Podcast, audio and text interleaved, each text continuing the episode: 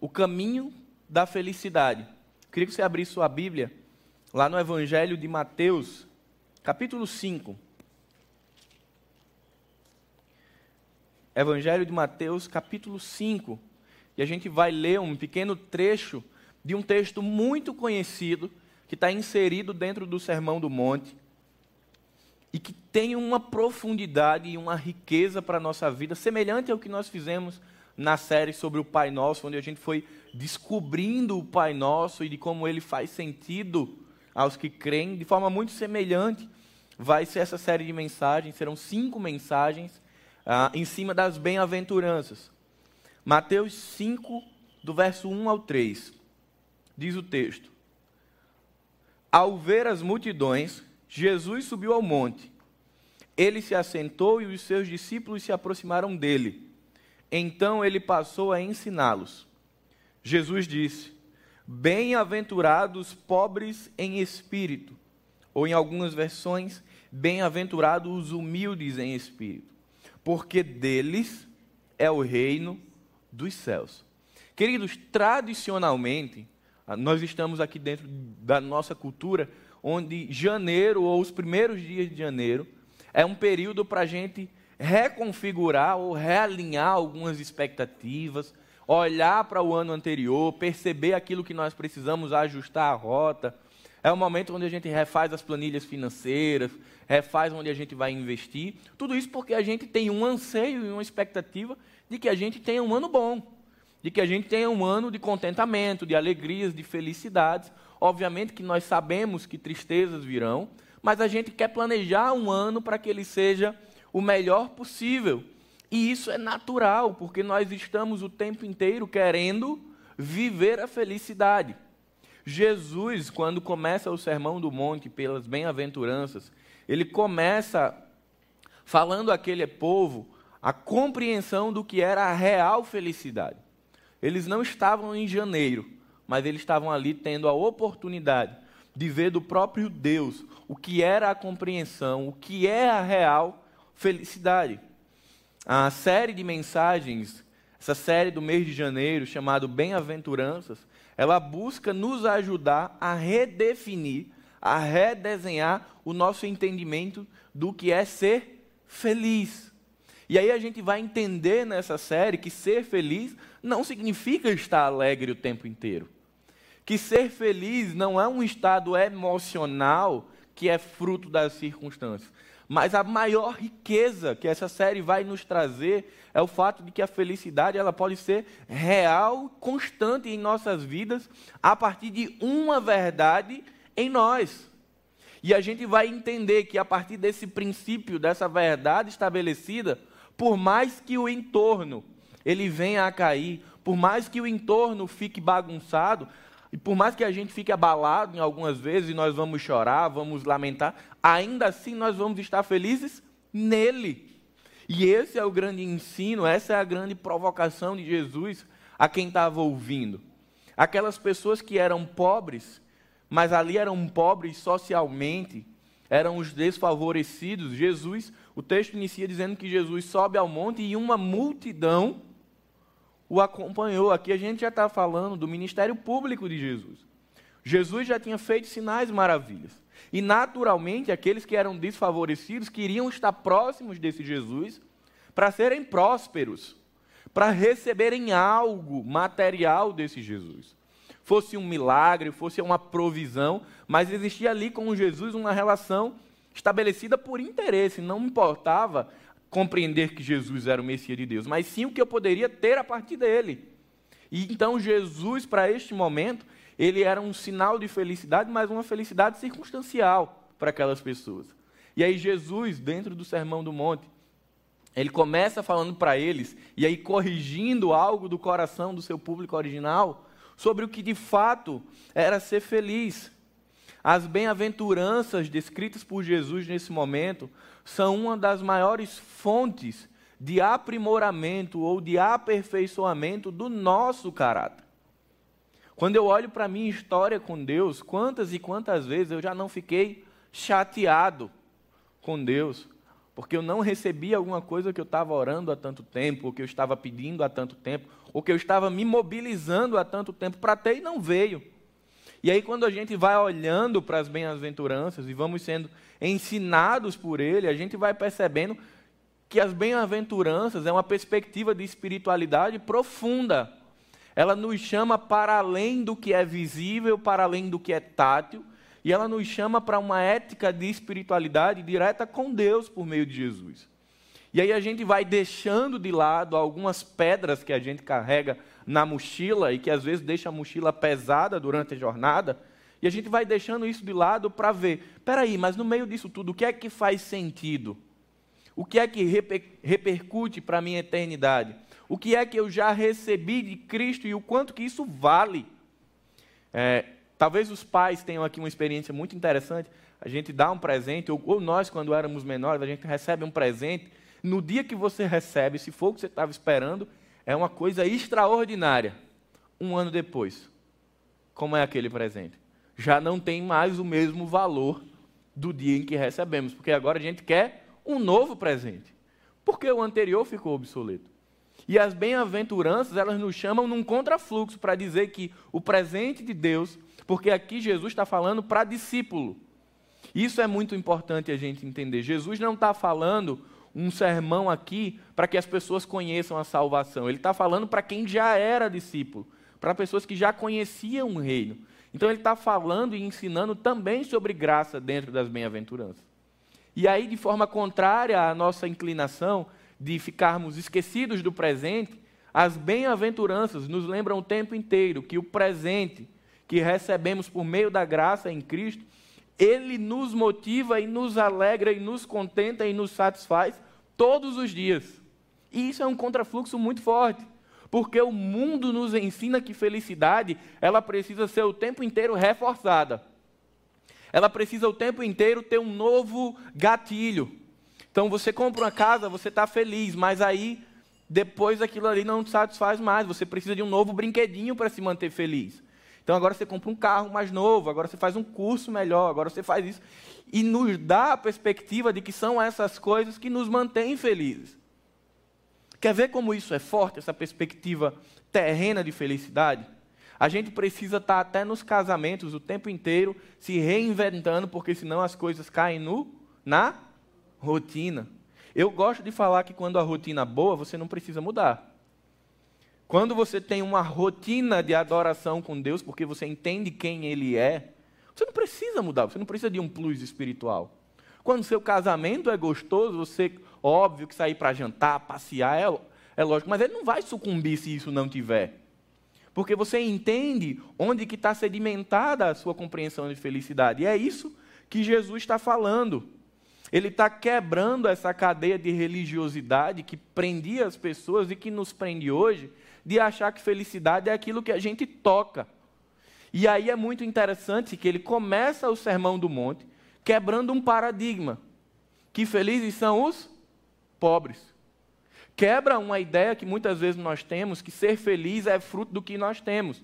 E o pobre, mas aqui Jesus vai refinar essa pobreza para algo espiritual, mas o pobre ele não tem o plus do amanhã. Ele não tem o algo novo. Mas muitas vezes ele consegue ter uma perspectiva de felicidade e de contentamento com aquilo que ele tem, que muitas vezes quem é abastado, quem tem riqueza, não consegue.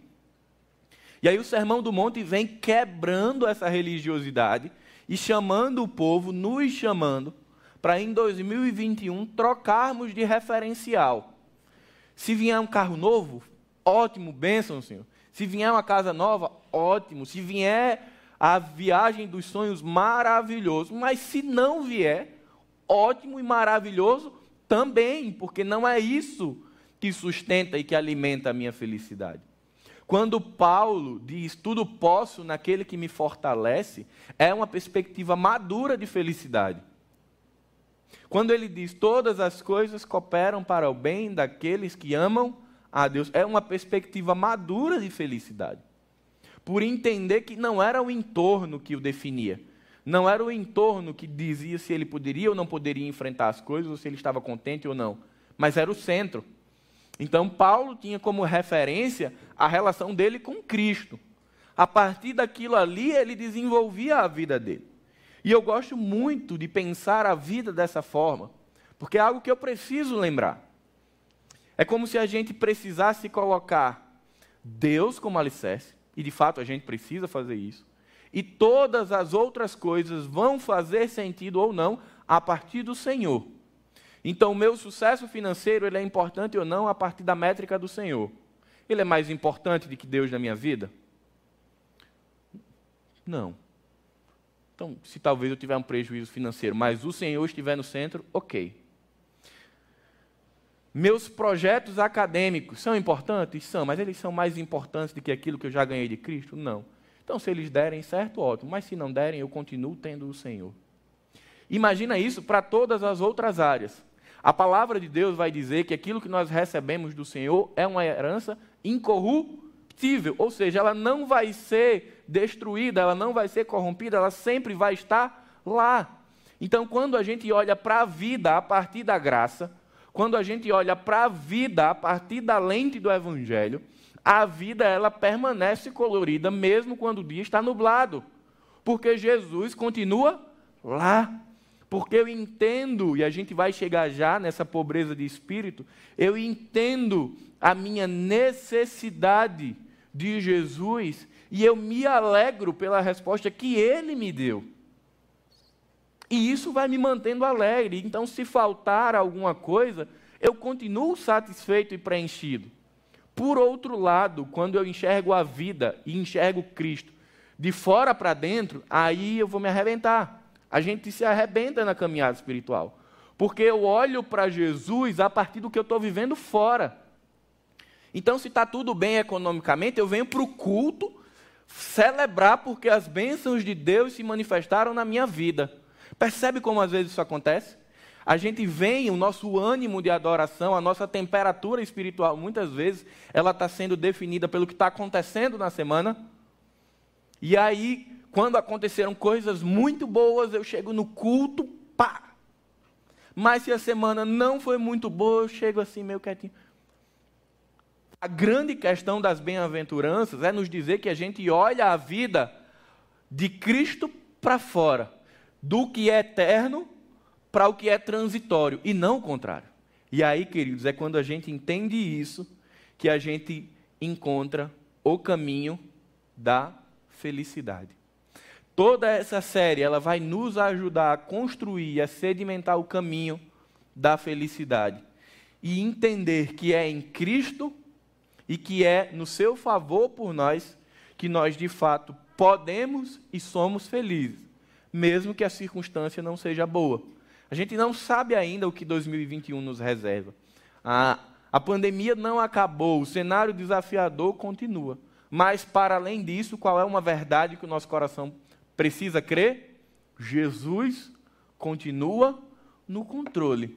E é por esta verdade, é por esta declaração que nós somos alegres. As bem-aventuranças, elas vão nos dizer que nós podemos ser felizes, não é só no fim. Você já ouviu muita gente dizer assim: não, meu irmão, porque aqui é assim, mas na eternidade não vai ter choro, não.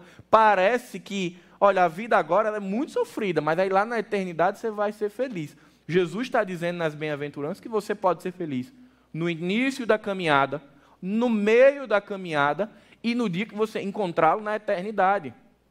Felicidade real não é uma reserva para o que para a eternidade, ela é uma reserva que começa hoje.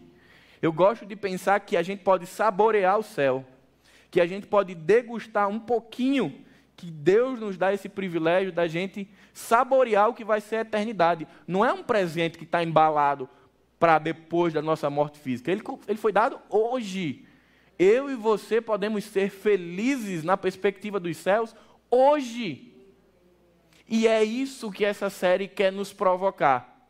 De podermos declarar ao mundo que nós somos felizes de uma maneira real hoje, mas até a eternidade. Eu queria que você voltasse seus olhos para o verso 3 novamente. Bem-aventurados os pobres em espírito, porque deles é o reino dos céus. Antes da gente entender quem são esses pobres a quem Jesus está falando, precisamos ter duas premissas aqui. E todas as bem-aventuranças elas vão estar construídas a partir dessas duas premissas. A primeira delas é: elas só são possíveis.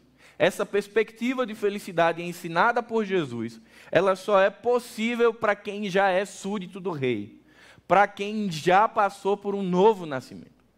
Então, se no meio da multidão tinha alguém que ainda não tinha tido encontro pessoal com Jesus, de reconhecê-lo como Messias de Deus, as bem-aventuranças seriam utópicas.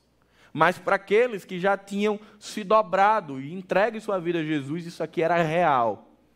A segunda premissa é que elas só são possíveis por intermédio da graça e da misericórdia por Deus. Ser feliz na perspectiva de Jesus não é uma possibilidade que nós vamos conseguir sozinhos. A gente só consegue chegar a essa perspectiva madura de felicidade quando nós entendemos que é por graça e misericórdia que Cristo nos conduz nesse caminho. Se tentarmos ser felizes a partir das nossas construções, a partir do que o nosso braço é capaz de fazer, ou a partir da nossa própria espiritualidade, a gente vai se frustrar e a gente não vai conseguir fazer isso. Então, quando a gente começa hoje as bem-aventuranças com esses pilares, de que, olha, isso só é possível para quem é crente em Jesus, e isso só é possível por graça e misericórdia, nós começamos muito bem com os pilares, com o alicerce definido, para agora sim a gente aprender quais são as características ou quais são essas condições que Jesus diz que são bem-aventuradas essas pessoas. E o versículo 3, ele vai nos dar três lições muito importantes.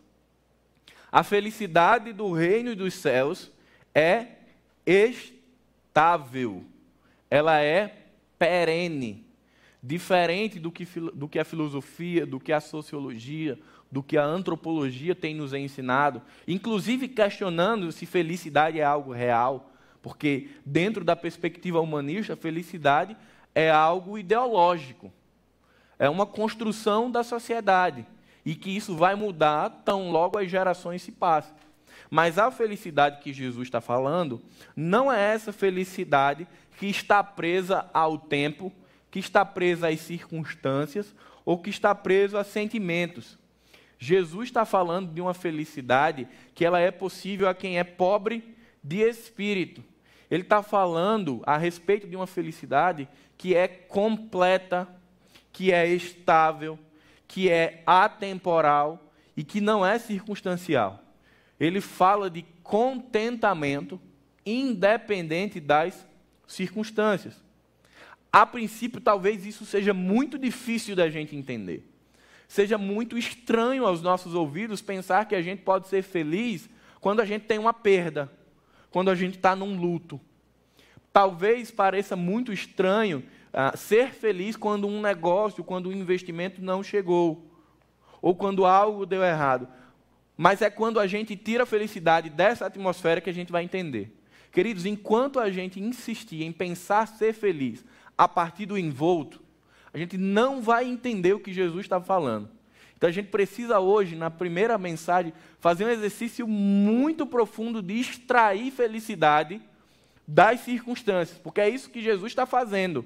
Ele está falando, está tirando da circunstância, está dizendo: sedimenta a felicidade em mim, em Cristo. É a partir disso que você vai entender. E aí ele vai trazendo essa perspectiva de que essa felicidade que é eterna, de que essa felicidade que é estável, ela é possível sim, porque ela é um fruto do Espírito Santo. Eu queria que você abrisse sua Bíblia, por favor, em Gálatas capítulo 5, verso 22. E aí a gente começa a refinar essa perspectiva de que as bem-aventuranças, ou que a alegria e contentamento proposto por Jesus, é mais uma dádiva dele em nós. Gálatas, capítulo 5, verso 22.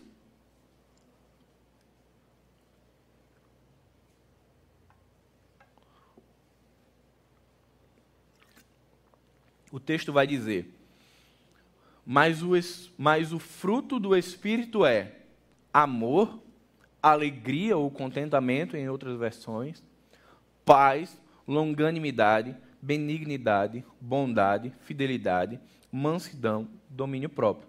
Contra estas coisas não há lei.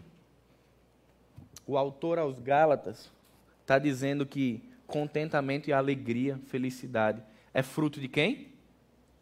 Do Espírito Santo. É fruto de Paulo? Não. É fruto de Pedro, de Tacinha? Não. Ele está dizendo que é fruto do Espírito Santo. Ou seja, nós recebemos do Espírito Santo esta felicidade. O Espírito Santo nos ilumina a olharmos para Cristo, a olharmos para o sacrifício de Jesus e sermos completos, e sermos felizes, satisfeitos em Deus. Todas as vezes que eu esqueço que isso é um fruto do Espírito, e eu vou pensar que isso é um fruto da carne, ou um fruto das minhas mãos, eu vou sair da rota, eu vou sair do caminho da felicidade. Mas enquanto eu me mantiver é, de maneira sólida na perspectiva do que é felicidade em Cristo, eu vou continuar seguindo essa perspectiva de que eu posso ser feliz aqui. O que Cristo está ensinando é que essa felicidade significa um bem-estar espiritual. Mas o que é bem-estar espiritual? Significa termos a certeza da aceitação de Deus e de por isso termos segurança de para onde vamos. Meus irmãos, é, eu não sei se você, durante sua trajetória, você vem de origens humildes financeiramente, se você vem de pobreza. O pobre, ele tem uma relação com Deus ou uma relação com o seu mantenedor muito diferente do rico. Por isso que Jesus vai dizer lá, ó, é mais fácil ah, um camelo passar pela ponta de uma agulha do que um rico entrar nos céus. Ele não está invalidando ali a riqueza. O que ele está dizendo é que o pobre ele estabelece uma relação de dependência total. E aqui Jesus faz um refino. Ele diz que é o pobre de espírito. É aquele cara que entende que ele foi aceito por Deus, mas que ele não tinha nada para entregar a Deus. Que por ser pobre, ele não fez uma troca, ele não fez uma barganha, ele simplesmente recebeu um presente. E de que por isso ele tem a convicção e a segurança de que ele vai estar com Deus. Esse é o pobre de espírito que Jesus estava falando. É aquele cara que entende que isso é a fonte mantenedora da sua alegria e contentamento. E por isso ele entende de que ele já não tinha nada. Ele não tinha nada materialmente falando, mas agora ele tem tudo, que é Jesus. Ele entende que isso é incorruptível, de que ele não perde. O que é que vai tirar a felicidade desse cara que é pobre de espírito? Nada. Por que, que o desafio é tão grande para quem tem posses? Porque você, a gente vai ter que ficar na balança. A gente vai tender a colocar Jesus e o reino dos céus numa balança e tudo que nós conquistamos na outra. E cada vez a balança do lado de Jesus, ela não se move. Mas a balança das circunstâncias está o tempo inteiro. Só que isso, infelizmente, faz com que a gente faça assim na vida espiritual também. Então, os pobres de espírito, eles chegam numa atmosfera que não tem balança. Não tem comparação do que eu, do que eu tenho em Cristo com o que eu tenho no mundo. É, é o que eu tenho em Cristo, é isso a minha vida. E aí Jesus ele é muito intenso quando ele diz os pobres de espírito, porque ele está falando tanto para quem era pobre financeiramente também, mas quanto para quem tinha posses. E ele vai dizer, olha, as bem-aventuranças, a felicidade que leva ao reino dos céus é para quem é pobre de espírito. E aqui Jesus é extraordinário, porque todo o resto das bem-aventuranças vai fazer sentido a partir da pobreza de espírito. No verso 4, quando ele vai falar do choro, no verso 5 dos mansos, no verso 6 dos que têm fome e sede, só tem isso quem é pobre de espírito, quem é humilde. Mas aí uma pergunta vai ecoar: quem são esses pobres? E aí vem a segunda lição. A pobreza ou humildade é uma virtude do reino dos céus. A gente vive numa comunidade, ou numa sociedade, na verdade, tão capitalista, onde nós somos medidos a partir do que nós temos, que muitas vezes a ideia da pobreza, da escassez, da falta, ela naturalmente vai nos levar a olhar para as pessoas como num contexto de vulnerabilidade, de que são pessoas mais frágeis, são simples, são modestas, são submissas. Contudo, na perspectiva de Jesus, quando ele fala de pobreza de espírito, ele está falando de pessoas que reconhecem e dependem. São pessoas que reconhecem a sua natureza pecadora. O pobre de espírito, ele reconhece a sua miserabilidade E por reconhecer a sua miserabilidade, ele depende única e exclusivamente de Deus. Então, o pobre de espírito, por mais que ele seja rico materialmente, ele entende que suas posses não interferem nem determinam aquilo que é eterno. Ele entende que por mais que ele seja um cara bacana, ele é super honesto, ele não bebe, ele não fuma, nunca matou ninguém, nunca traiu a esposa, ele ainda assim ele entende que ele é um miserável pecador que foi alcançado pela graça, e ele reforça isso todos os dias para não deixar o ego dele tomar conta. E isso é uma luta que nós temos. Principalmente depois que a gente entrega a vida a Jesus. Talvez você já tenha vivido a, a experiência de um dos lados da moeda de pessoas que, depois que entregam a vida a Jesus, elas entram numa atmosfera religiosa, de espiritualidade, que elas não querem mais se relacionar com quem não é cristão, porque elas são boas demais, porque elas são ricas de espírito. O pobre de espírito não, ele entende que aquelas pessoas são a expressão de onde ele veio e que ele pode ser testemunho vivo para elas. O tempo inteiro ele está falando: olha, que bom que eu fui salvo pela graça sem merecer, mas eu sou imerecedor disso. E a partir disso ele passa a compreender e viver uma vida de dependência, assim como o pobre financeiro. Assim como o nosso país, milhares de pessoas dependem de um auxílio do governo e sem aquilo não tem outra coisa. O pobre de espírito estabelece a relação com Deus dizendo: ou eu vivo a partir de Cristo, ou eu vivo a partir do nada. Eu não tenho outra opção. O pobre de espírito é alguém que não está preso dentro da falsa religiosidade, de que cumprir checklists semanais, ou de que ser do ministério A, B ou C vai fazer dele alguém especial. Porque ele entende que não vai. Ele entende que a, ele depende a manutenção da vida dele da presença de Jesus nele. E que ele não pode viver sem isso. Então a gente começa a perceber que quando Jesus fala de felicidade, o negócio é, é mais profundo, é mais embaixo, vai muito além do que a gente vê. E a gente se pergunta: quem são esses pobres? Jesus toma muito cuidado, justamente para que os pobres financeiros não se enganassem, achando que pelo fato de serem desfavorecidos, logo eles estariam no reino dos céus. Ele tem muito cuidado e ele vai refinar isso como pobreza espiritual, tirando isso da circunstância exterior do que está ao entorno, e dizer, não, é algo de dentro. O que define o pobre espiritual é como ele está dentro e não o que ele está fora. O pobre de espírito é aquele cara que é humilde para reconhecer o seu pecado e a sua dependência de Deus. São aquelas pessoas que sabem exatamente quem são. O pobre de espírito, ele não tem uma visão embaçada de si mesmo. Ele sabe ele põe barreiras na sua vida. Quer ver um exemplo? Cada um de nós que estamos aqui sabemos exatamente qual é a nossa fragilidade espiritual. A gente sabe disso.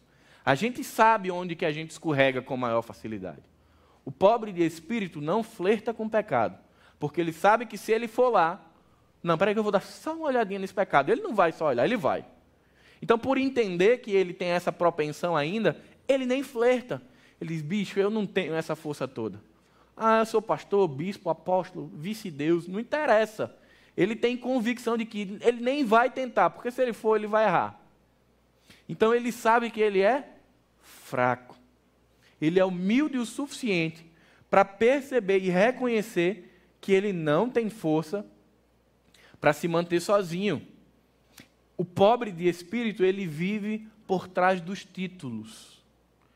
Queridos, eu já passei por experiências que me marcaram negativamente com pastores, com presbíteros, que qual o seu nome? Pastor fulano de tal. Não, porque eu sou presbítero da igreja. Meu filho, qual é o nome que está no seu RG?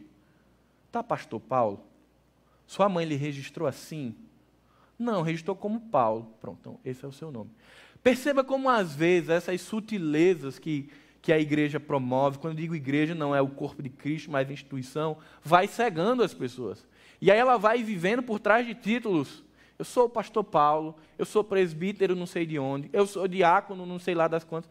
Meu filho, não interessa, quem é você? E esses títulos fazem com que se vista uma máscara. E as pessoas vivem para trás delas.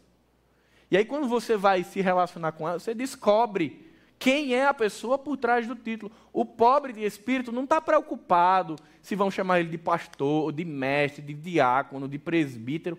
Ele está preocupado em mostrar quem ele é verdadeiramente, dizer, olha, me ajuda, porque eu não sou tão bom quanto você pensa.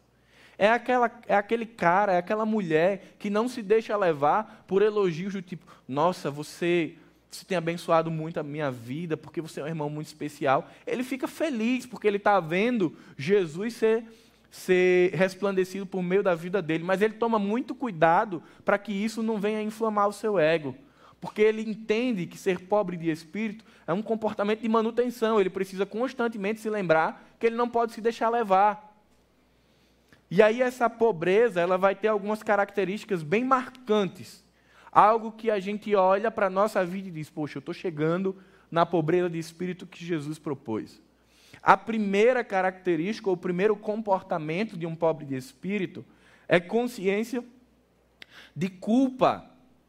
O pobre de espírito, ele sabe perfeitamente para onde ele ia se Jesus não tivesse atravessado a sua história. É aquela pessoa que olha para Romanos capítulo 2 e diz assim: É, eu estava indo para aí. É aquela pessoa que olha lá para Efésios 2 que diz que nós estávamos mortos em delitos e pecados e diz: Esse era eu.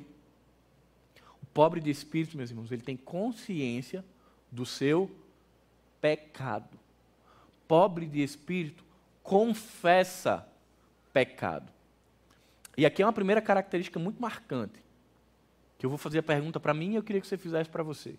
Qual foi a última vez que nós oramos confessando pecado? Que eu, Paulo, orei confessando pecado. Dando nome, não é generalizando. Senhor, perdoa os meus pecados. Não, mas dando nome. Senhor, me perdoa por isso, por aquilo. Qual a última vez que eu me coloquei diante da cruz nesta condição? Se eu não tenho feito isso de uma maneira constante, provavelmente eu não sou um pobre de espírito porque eu não estou reconhecendo, não estou tendo consciência dos meus pecados. Então, se nós, enquanto igreja, queremos ser uma igreja pobre de espírito, falar de pecado não é para ser tabu. Não é para se ter vergonha de pecado. Uma igreja que é pobre de espírito, ela fala sobre pecado. São irmãos que falam sobre pecado. E aí eu quero falar sobre célula. A, a pergunta extraordinária do momento de compartilhar. Como foi sua semana?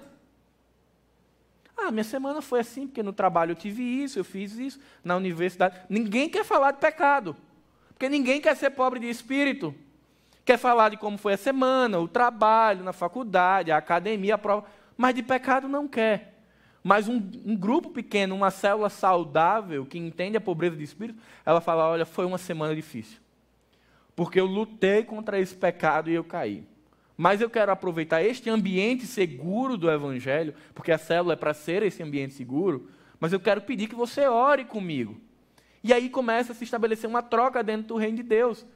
Porque o outro irmão vai dizer: meu irmão, eu vou orar com você agora, deixa eu aproveitar e dizer o meu também.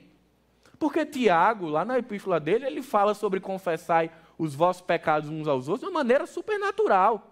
Para Tiago, quando ele está ensinando, falar sobre confissão era comum. Então nós precisamos ir além disso e olhar para a igreja como um espaço onde a gente fala dos nossos pecados, porque nós temos consciência de culpa.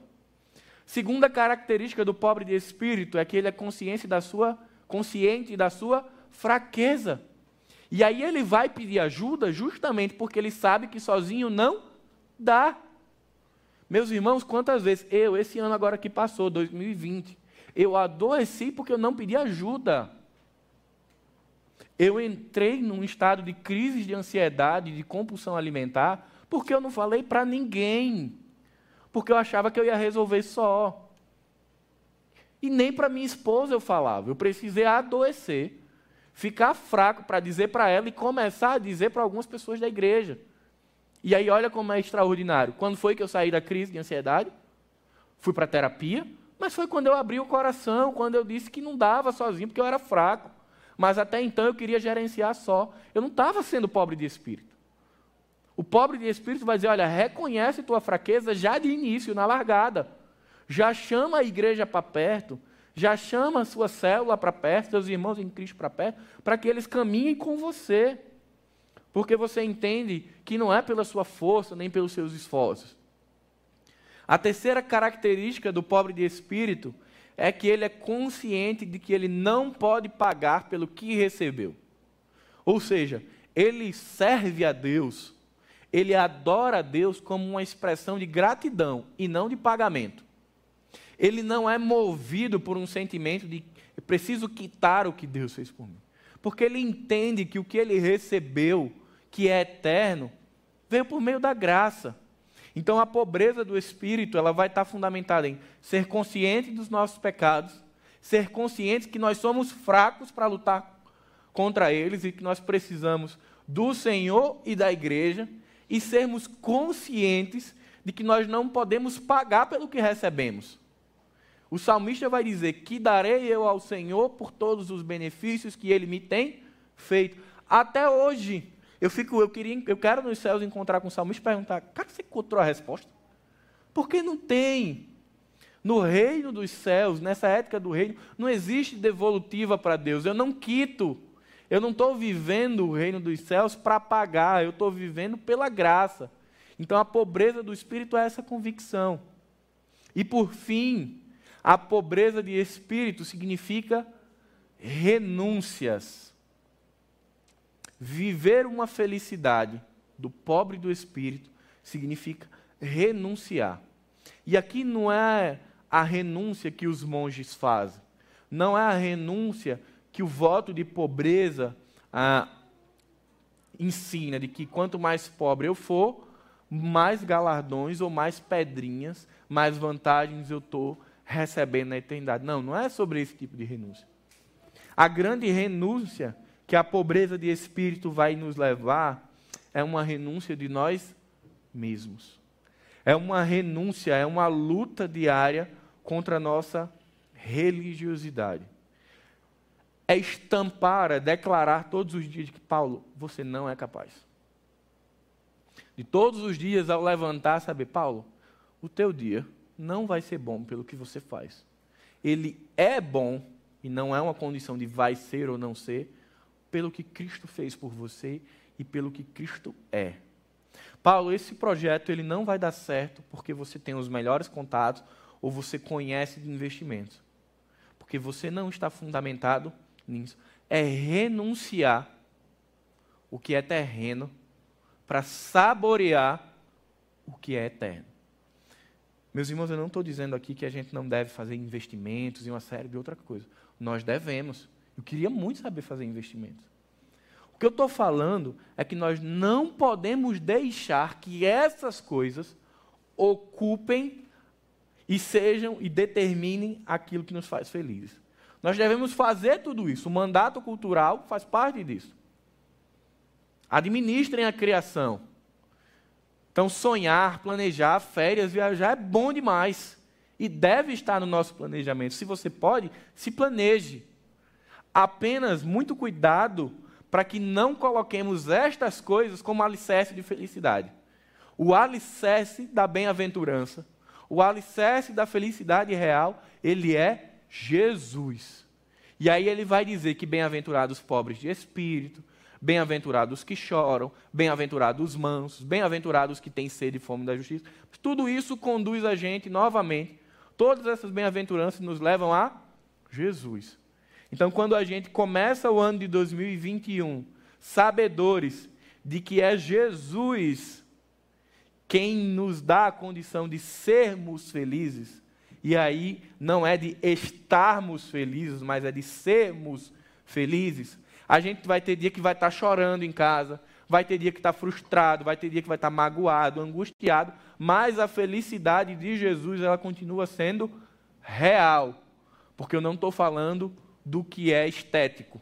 Eu não estou falando do que é temporal. Jesus está falando do que é eterno. Ele está falando dele. Então vai ter dia que a gente vai chorar e vai dizer: Poxa, como eu estou triste porque isso que eu investi em minha vida deu errado. Mas que bom que, para além disso, o que é eterno continua aqui, não foi removido. Então, que a gente possa começar 2021 entendendo que bem-aventurados são os pobres de espírito, porque deles é o reino dos céus. O reino dos céus é daqueles que entendem que este reino ele é maior do que este reino. Spurgeon tem uma frase que é muito interessante. Ele diz: Enquanto não estamos esvaziados do eu, não poderemos ser preenchidos completamente de Deus.